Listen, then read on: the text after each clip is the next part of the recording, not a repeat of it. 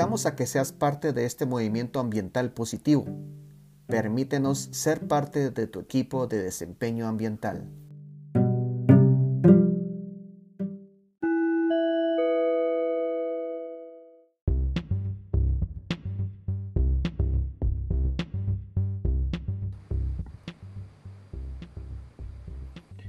Amigos, muy buena tarde.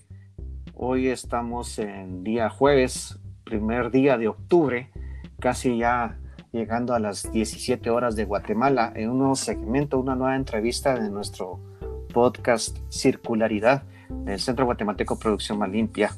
Y eh, pues precisamente hoy llegamos a la entrevista número 30. Es una entrevista de gran valor, tan como todas, pero en esta ocasión vamos a hablar un poco nuevamente de un recurso que, siempre hemos dicho que hay que hacer un esfuerzo muy importante de seguir promoviendo eh, el tema de cómo lo optimizamos, cómo lo resguardamos y cómo lo usamos de la mejor forma. Estamos hablando del agua. Y hoy eh, pues tengo el, honor y el gran gusto de tener acá en, en, Circularidad a mi estimado amigo Diego Zaparoli, que es ingeniero de proyectos de GIRSA, que es una empresa que se dedica a la gestión integrada del recurso hídrico. Básicamente esas son las iniciales. Es tan importante este tema para ellos que así le pusieron a la empresa y realmente nos parece muy interesante y que también tenemos el gusto de que GISA sea parte de la iniciativa del Sociotec, que lo que busca es promover a aquellas empresas que siempre están ofreciendo soluciones interesantes en el tema ambiental y de competitividad y de la optimización de procesos y recursos. Entonces, eh, pues seguimos hablando de agua porque es muy importante y qué bueno tener aquí a Diego el día de hoy para poder conversar un poquito sobre esto. Entonces, Diego, realmente te, primero te mando un fuerte abrazo, espero que todo bien en casa, todo bien con la empresa en estos temas que estamos pasando y bueno, y te invito a que puedas dar un mensaje de bienvenida antes de iniciar ya con la agenda que tenemos el día de hoy. Eh, bien, muchísimas gracias Luis, muchísimas gracias amigos, muchísimas gracias al centro. Es para mí realmente un gusto estar aquí con ustedes el día de hoy, en esta tarde, aquí acompañados de un café. Exacto. en esta pequeña charla que vamos a tener, pues sí, pues nos gustaría eh, poder llegar a ustedes y poder eh, aportar algo a esta sociedad. Excelente, Diego, excelente. La verdad es que eh, sí, es, esto es lo que buscamos con, con, estas entrevistas, con el podcast, llegar a gente para que llevarles algunos mensajes, hacer recordatorios, eh, compartir información y experiencia. Entonces hoy vamos a hablar de gestión integrada del recurso hídrico. Y empecemos pues eh, con lo básico. Para, para vos, ¿qué, ¿qué, qué, es la gestión integrada del recurso hídrico? Y de acuerdo a tu experiencia ya en campo, como profesional en, el, en los temas, ¿Cuál es tu perspectiva sobre la situación actual de, este concepto? ¿Realmente qué nivel de aplicación se está logrando? Muy enfocado a Guatemala, por supuesto, pero que según nuestra experiencia, pues hay muchos países en nuestra región de Latinoamérica que pues también tienen retos muy similares, ¿no? Entonces, eh, empecemos con esto, ¿qué, es la gestión integrada del, recurso agua y, cómo estamos el día de hoy y cuáles son los puntos que más te pueden estar preocupando? Eh, gracias, Luis. Mira, eh, pues inicialmente me lleva y me, recuerdo de alguna mi clase en la universidad sobre los paradigmas del desarrollo. Y entre ellos y el punto medio, el punto medio se refería, digamos, a la gestión integrada, de un balance entre nuestra capacidad de producción, de nuestra producción, digamos, de bienes y servicios, y en relación con el medio ambiente que nos rodea, con la finalidad principal de que el ser humano sea el recurso más importante, pues estamos hablando de preservar prácticamente eh, pues, nuestra condición como dominadora, digamos, de esta tierra y preservarlo para nosotros y las futuras generaciones. Entonces, este tema mismo, después de haber dado vueltas en mi cerebro muchas veces, pues nos llevó a confiar en que la gestión integrada de recursos hídricos era realmente nuestra política. Eh, al iniciar, digamos, con la empresa y todo, siempre estuvimos eh, con esa intención. Sabemos que es un proceso de promover el desarrollo, tratamos de mantener coordinados los esfuerzos de diferentes instituciones en referencia al agua, la tierra, y lo que buscamos en nuestras soluciones y en, nuestro interés principal es generar un bienestar económico, un bienestar social y que no comprometamos los ecosistemas y no comprometamos los recursos que ya tenemos. Entonces, esa fue, digamos, nuestra, nuestro motor, lo que nos llamó la atención, lo que nosotros queríamos eh, entrar. Y bueno, pensamos que no éramos los únicos, ¿verdad? Pensamos que ah. cuando llegáramos con, eh, a, pues, a las empresas, a las personas, pues la gente iba a entender inmediatamente las razones, ¿verdad? Pero nos encontramos con un bloqueo muy, muy grande sobre este concepto. Realmente, realmente la gestión integrada de recursos hídricos en Guatemala está todavía en la mesa de discusión para ver si nos conviene o no.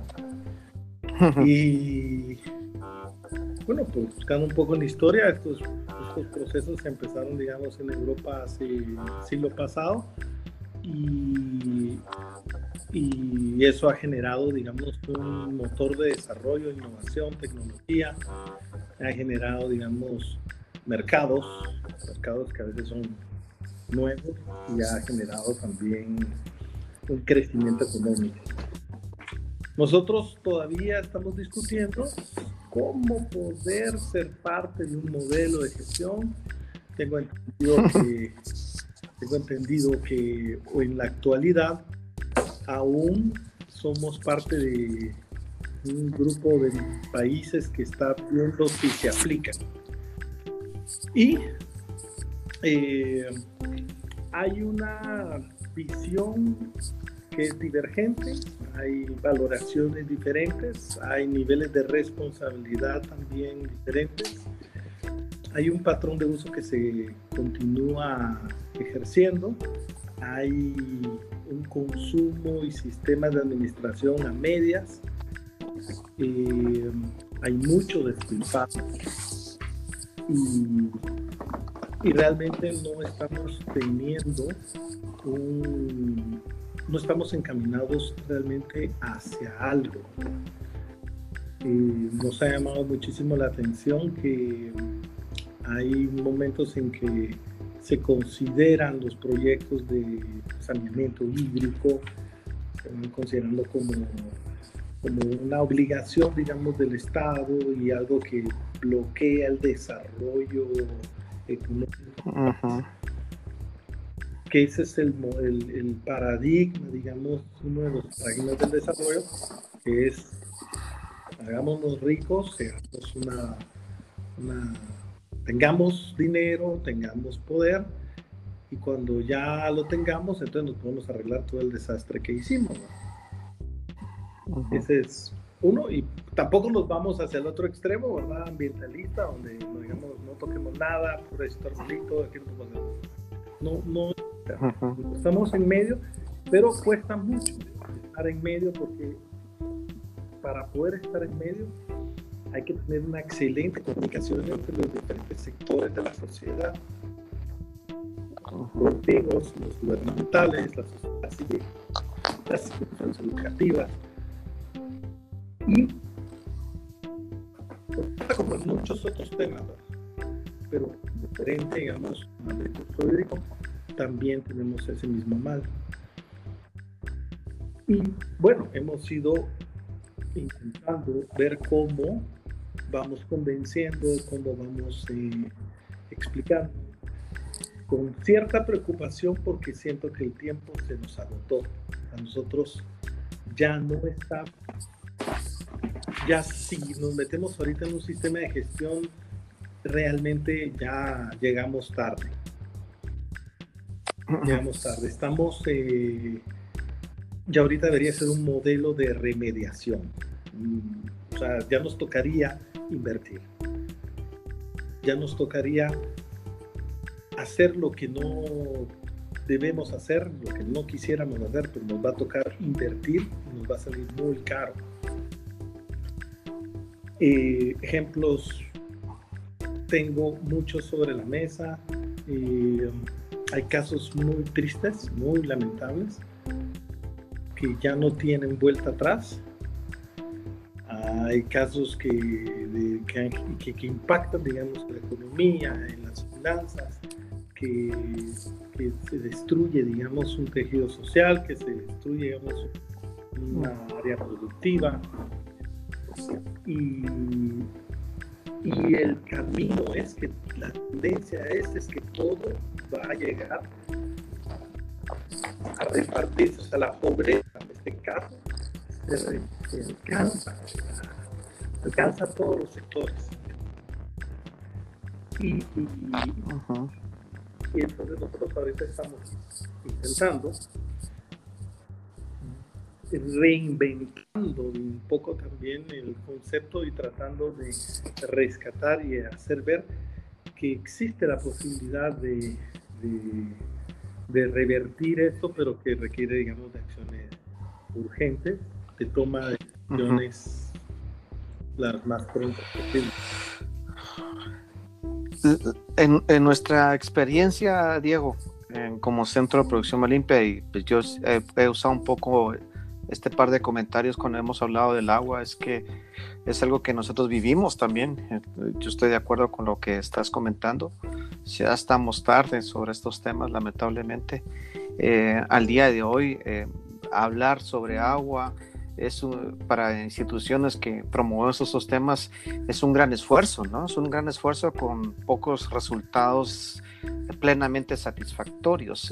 por, dar, y por darte un simple ejemplo, nosotros hace, este año hicimos un par de webinars o reuniones virtuales muy enfocados en agua y básicamente el 70% de la gente, hicimos una pequeña encuesta ahí y el 70% de la gente decía que ellos nunca habían hecho un balance hídrico en sus operaciones o que por lo menos ya habían pasado tres años y no habían ni actualizado como tal ese, esa estructura básica de control. O sea, y estamos hablando de solo uno de los puntos más básicos que, que uno podría esperar ya por, por, lógica que una empresa una organización se tenga un control del consumo hídrico, que sabemos que eso es uno de los tantos puntos que hay sobre una gestión integrada eh, eh, como tal del recurso.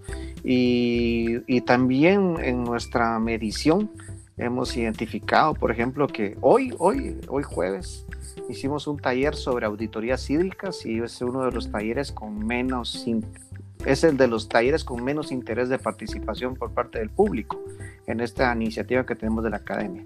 O sea, la verdad es que eh, estamos un poco fritos en este tema y pues eh, de alguna forma tenemos que seguir hablando del agua porque no podemos quedarnos con los brazos cruzados, no podemos decir que ya damos por perdido esto, aunque el reto, como vos decís ahorita, es de que ya las consecuencias son de otro nivel, pero tratando de pasar al otro punto, entonces, ¿cómo aceleramos esto? O sea, ya no hay tiempo, pero y entre esa premura ¿Cuál es la luz que, que, vos visualizás sobre esto? ¿Qué acciones tenemos que hacer para concretar que la gente pase de, de, nada a algo, pero de una forma que ya pongamos las cosas a otro nivel, ¿no? Eh, sí, mira, nosotros eh, te le hemos dado muchísimas vueltas a este tema. A veces eh, nos hemos extendido horas y horas en tertulias y llegamos a la conclusión de que teníamos que invertir. Invertir en tecnología, invertir en desarrollo. Pero no invertir en ir a comprar algo afuera. no ir a gastar el dinero, digamos, de invertir en un equipo que viene del exterior, sino invertir en cómo desarrollar nuestra propia tecnología y cómo implementarla en nuestros propios casos. Entonces, pues darle muchísimas vueltas, dedicar parte de nuestro presupuesto a estas inversiones hemos visto resultados positivos, aún sin contar, digamos, con el apoyo financiero, digamos, de una institución y alguien, no sé, algún mecenas, ¿verdad? Sino con nuestros propios recursos.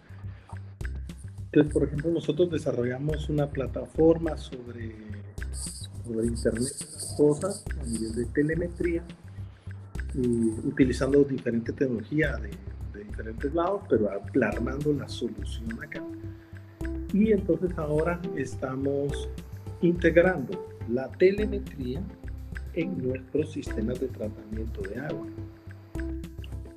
En nuestros en pozos en pozos de, a nivel municipal, en, sistemas de bombeo, en tanques y también en plantas de tratamiento de agua residual que tienen instrumentación y que envían información a la nube para que nosotros podamos medir. Creemos que la medición es la clave y la base de cualquier mejora que se pueda realizar claro. Entonces, vemos muy frecuentemente que cuando instalan una planta de tratamiento aquí, las mediciones que se hacen son dos mediciones al año, es creo que lo que pide la ley. Exacto. Al final del tubo, pero nunca al principio. Entonces nunca saben si el sistema es eficiente o no. No importa si es eficiente o no. Lo que importa es que no cumplen. Y por lo regular no cumplen. Pero como solo hay que sacar dos al año, pues los cambios empiezan ahí. ¿Qué hacemos? Seis meses para hacer algo. Invierte, claro. se le mete químicas, y a los seis meses vuelven a medir. Oh, salió otra vez mal. ¿Qué hacemos? Ah, es que nos falló, digamos, el color. ¿Qué hacemos? Echémosle tal. Entonces, cuando sienten, han metido una cantidad de plata, han invertido en gastos operativos altísimos, que cuando uno va a ver esos sistemas, uno, siempre no funcionan, siempre tienen un costo alto que se va al OPEX, ¿verdad? Y problemas, insatisfacción, gastos de mantenimiento, pero, ¿qué notamos nosotros? Notamos que no hay seguimiento a las pérdidas financieras. Se diluyen los gastos entre un montón de, de cuentas y no hay, no hay realmente control de, del gasto. y la tecnología eh, es una tecnología muy obsoleta bajo el bajo el criterio de que pues somos una sociedad de, escasos recursos y que tienen que tener una tecnología eh, digamos de bajo perfil sin embargo yo creo que justamente la gestión integrada de recursos hídricos ha hecho que estos países innovadores en tecnología inviertan porque saben que hay recuperación de las inversiones. Inviertes y desinviertes en investigación porque hay recuperación, hay menos gasto, hay beneficios económicos. Además que mueve la economía. Entonces, hemos decidido invertir en el área de medición. Tenemos nuestra plataforma, ahí vamos invirtiendo poco a poco porque también pues son inversiones que, toman cuenta y que además necesitamos material humano para desarrollarlos. Y por ejemplo, eh, también sacamos recientemente un sistema de tratamiento compacto full, o sea, todo automatizado con telemetría, eh, con, con, un funcionamiento, digamos, súper avanzado, es un sistema de los más avanzados que hay a nivel mundial fabricado acá y con la intención incluso de sacarlo en un esquema no de proyecto CAPEX, sino OPEX. O sea, si OPEX es más fácil manejarlo, porque igual nos estamos gastando la plata en algo que nos sirve, pues entonces agarremos esa plata y metámosla en un sistema de renta, alquiler. Ten un equipo de último, de última tecnología que está enfocado en funcionar, en garantizar un cumplimiento. Inclusive, no solo cumplir, sino también eh, reutilizar. O sea, vámonos al siguiente paso de las, de las intenciones de, la gestión de recursos hídricos.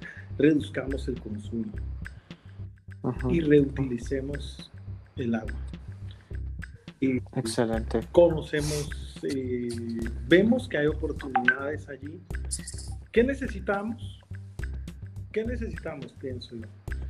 Pienso que necesitamos que las, las cabezas, los, los, los gerentes, las, los que dirigen las empresas, volteen a este tipo de soluciones, volteen, digamos, su mirada y las apoyen. Porque sentimos que se queda a veces mucho en un mando medio que no tiene el poder de decisión porque no tiene la instrucción de que debe mejorar la eficiencia. Entonces, el concepto de eficiencia y la, y la presión por ser eficientes debe venir no de abajo, sino de arriba.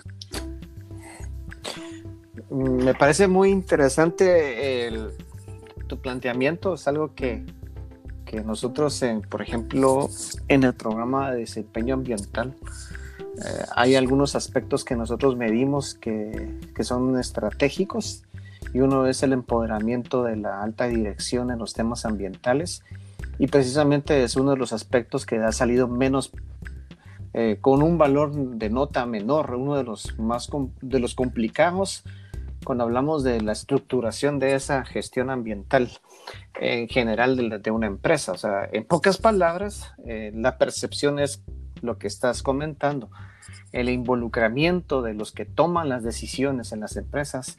Eh, todavía es un gran reto que hay que seguir motivando porque no vamos a tener una evolución si no logramos ese cambio de mentalidad empresarial eh, desde la perspectiva ambiental, ¿no?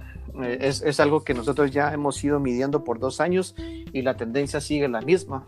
El, el, valor de la, del papel que tiene la alta dirección en la gestión ambiental de las empresas del país, hay una gran brecha. Entonces, a veces eso sucede, ¿no? Las empresas tratan de solo tener el enfoque de cumplimiento legal y ahí pues dejan por un lado pues burdamente dejan por un lado el hecho de ser eficientes. Entonces eso eh, denota en que no hay instrucciones del tipo que vos que estás comentando en este momento.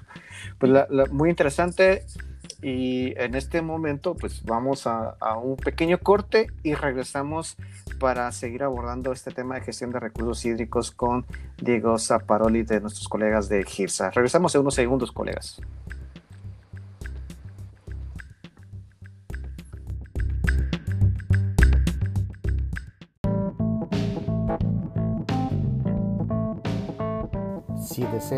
Fortalecer tus conocimientos técnicos y estratégicos, te invitamos a que seas parte de nuestra Academia Ambiental.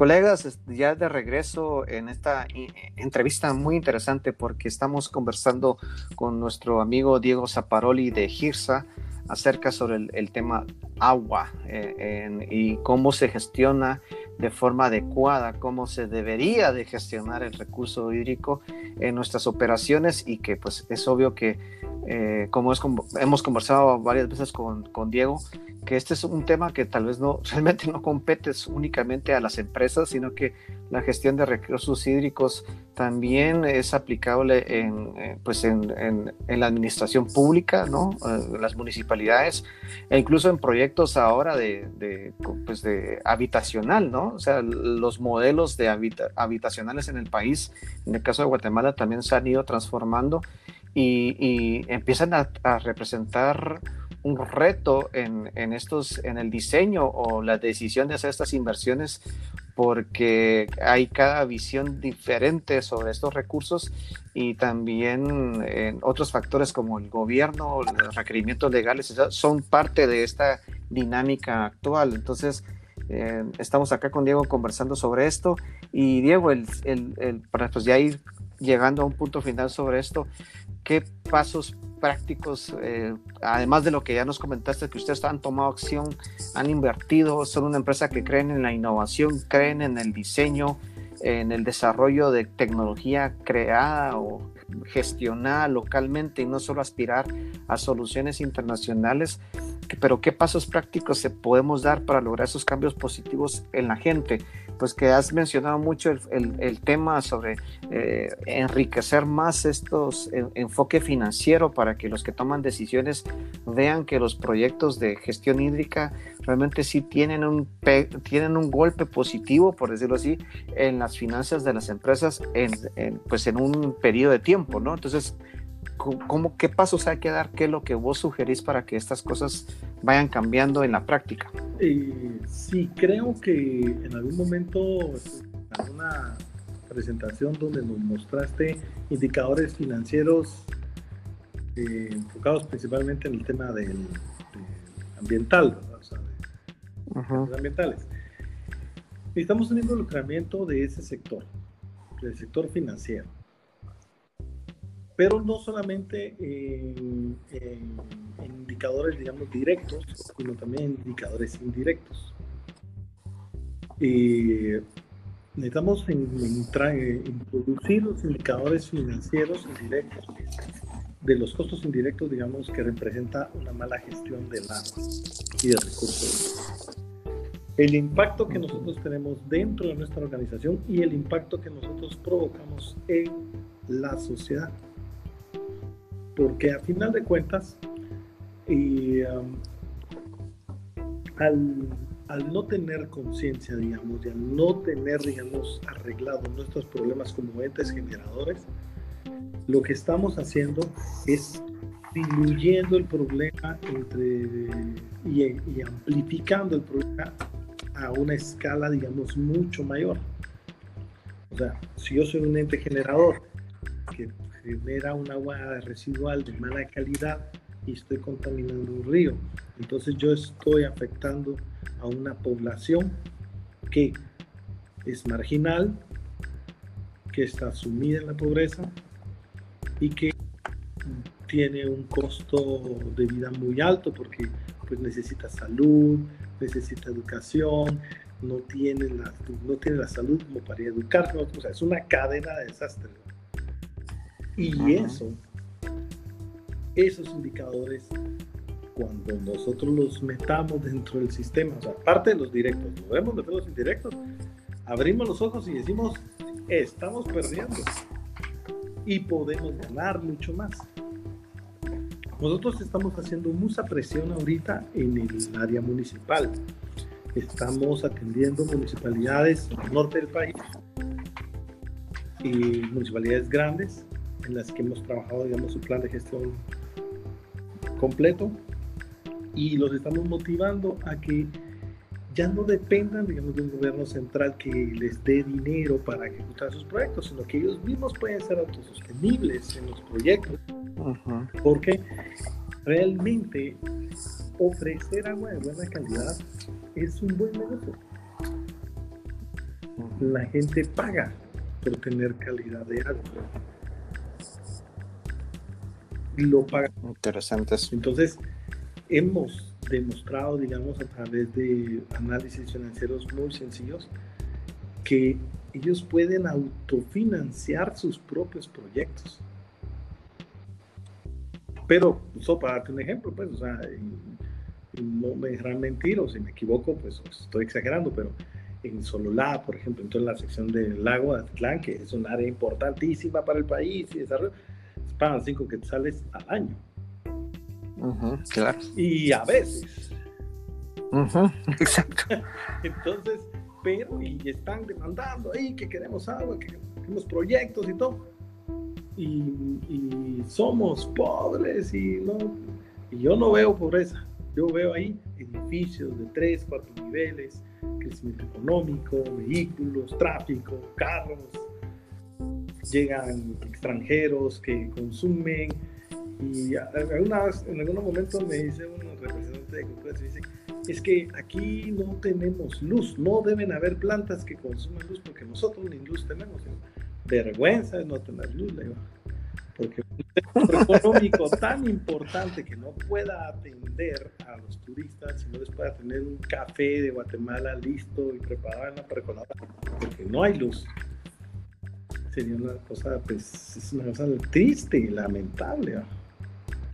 Y también, por otro lado, se ven iniciativas de, de, pues de, iniciativas Dubai, le llamo O sea, iniciativas al estilo están fuera de la realidad del país sobre el recurso hídrico. O sea, el agua, el agua está subvalorada, el agua, no sé, o sea, están muy mal enfocadas, digamos, las inversiones sobre el agua. Hay desperdicio. Y todo eso, todo eso a final de cuentas resta competitividad del país frente a otras naciones y frente a su capacidad de negociar otras cosas con los, vecinos más fuertes. Si nosotros somos un país que gestiona sus propios recursos, que entonces tenemos una capacidad de negociación más alta. ¿Qué buscamos? ¿Qué nos gustaría? Pues lograr y incluir en que tanto autoridades como el sector público como un sector privado, digamos, organizado, tomen de la mano y se vean como una unidad que va hacia adelante pensando, digamos, en fortalecer y hacer realmente que este sea un Estado fuerte y que sea, digamos, un Estado que tenga la capacidad de competir con otros estados en la región. Y eso quiere es ponerse de acuerdo, hacer números y, y definitivamente no es falta de, no es falta de plata, o sea, es, es un Ahí está, el poder financiero está, es una cuestión de, de, conciliar diferencias y ceder, ceder, ver, ver a futuro. Creo que la generación nueva de jóvenes de todo nivel está mucho más consciente del, del, del tema ambiental, no quieren vivir, digamos, en, en una situación ambiental lamentable, no definitivamente lo, veo, lo veo con mis hijos, lo veo con mis sobrinos, lo veo con los hijos de otros de otras personas y amigos y veo que ellos están bien enfocados. Lo que sí lamento yo es que no creo que nos vaya a dar tiempo porque a ellos les faltan 40 años para empezar a tomar decisiones. Exacto. Entonces, no tenemos 40 años. O sea, no, mi mensaje sería, escuchen a sus hijos sobre el tema ambiental. Tómenselo en serio. Sí. Ok, Diego, la verdad es que eh, es una entrevista que, espero que nos motive a todos los que tengan la oportunidad ya de escucharlo a, esta, a este nivel del, tiempo de que se invirtió para eh, tener este material a la mano, esta información a la mano pues que nos motive y que nos haga meditar sobre las acciones que estamos tomando y que principalmente aquellos colegas que están en el rubro empresarial eh, y también gubernamental que que sí se atrevan, que se, que se atrevan a ir a ver el agua como un, un, recurso más allá de lo que, de lo que se ha logrado definitivamente. Y, y, hoy, colegas, Diego nos ha comentado un par de cosas importantísimas según mi criterio. Es que sí tenemos que eh, es, escarbar un poco más en, en, la información con la que hemos valorizado usualmente los proyectos de, de gestión hídrica. Eh, sí estoy muy de acuerdo que, que hay que valorizar, en los proyectos de agua sí hay que valorizar en sobremanera aquellos eh, eh, eh, puntos financieros indirectos o, llamémosle escondidos que también de alguna forma y que eso nos abre la mente para entender que estas inversiones sí son necesarias de realizar en el tiempo en pro de la sostenibilidad de nuestros negocios y también en pro de, la, de, lograr una mejora en la calidad de vida de las personas, que yo creo que eso cualquier persona de en cualquier posición debería de ser uno de los valores primordiales, ¿no? O sea, hacer bien las cosas para no molestar o impedir el desarrollo de los demás. Entonces, de alguna forma, esto son algunos mensajes muy importantes y de gran valor que el día de hoy pues nuestro amigo Diego Zapadori nos ha dado en el tema hídrico y esperamos que Diego no sea la última vez que, que te escuchemos en este podcast hablando de agua porque eh, sabemos que tenés una experiencia muy interesante en, desde las diferentes perspectivas que hay en, en, el manejo de este recurso en el país. Entonces, muchas gracias Diego, te doy la palabra para que nos puedas dar un mensaje ahí de cierre para los amigos de Circularidad.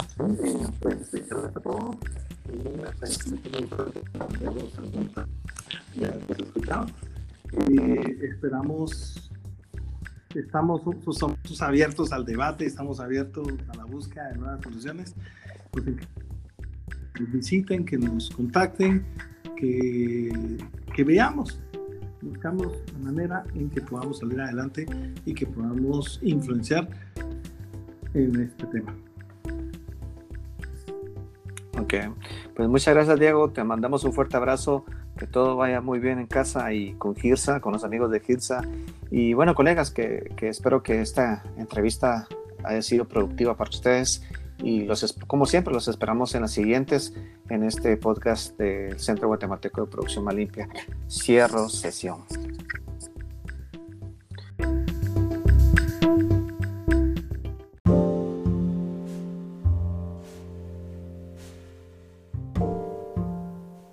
Incluye en tu actitud al ambiente